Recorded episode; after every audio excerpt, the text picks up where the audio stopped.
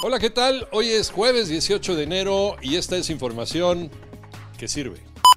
Escuchen bien esta historia, ¿eh? De misterio. En Guadalajara un hombre estuvo perdido por cuatro días. Normal, ¿no? Hay gente que se pierde. Hasta que los policías lo rescataron, pero estaba dentro de una coladera. Llevaba cuatro días caminando por la coladera sin beber agua y sin alimentarse. Esto es un misterio sin resolver porque hasta ahora no sabemos qué se le metió en la cabeza para meterse en una coladera. Estaba aburrido, estaba escapando de alguien. No era una persona sin hogar, como a veces tenemos este tipo de casos en algunas grandes ciudades del mundo. Simplemente dicen que fue la puntada de meterse a la coladera. Martín Beltrán desde Guadalajara. Un hombre fue rescatado de una alcantarilla en la colonia Santa Cecilia.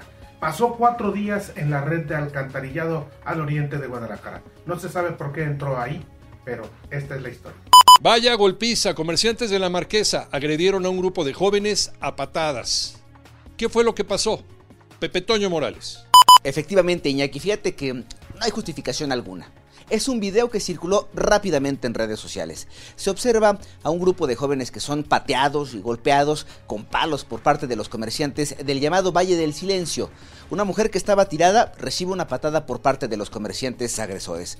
Ahora se sabe que esta agresión se dio porque los chavos reclamaban a los comerciantes que les dieran su cambio por la renta de unas cuatrimotos. Exigían 750 pesos y por eso fueron agredidos con saña por estos comerciantes.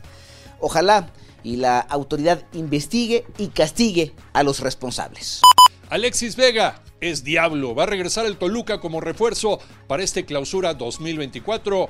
Alex Cervantes.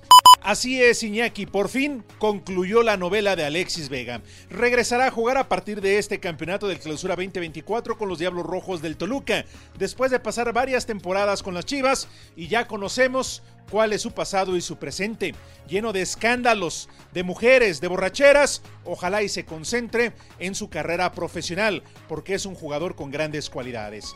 Vega todavía se dio el lujo de menospreciar a Cruz Azul, quien le ofreció un mejor contrato, sobre todo en lo económico. Por lo pronto regresa a jugar con el Toluca, equipo que le dio la oportunidad de debutar en el máximo circuito. Escúchanos de lunes a viernes de 6 a 10 de la mañana por 88.9 Noticias, información que sirve en tu estación favorita de Grupo Asir en la República Mexicana y por iHeartRadio. Que tengas un extraordinario jueves.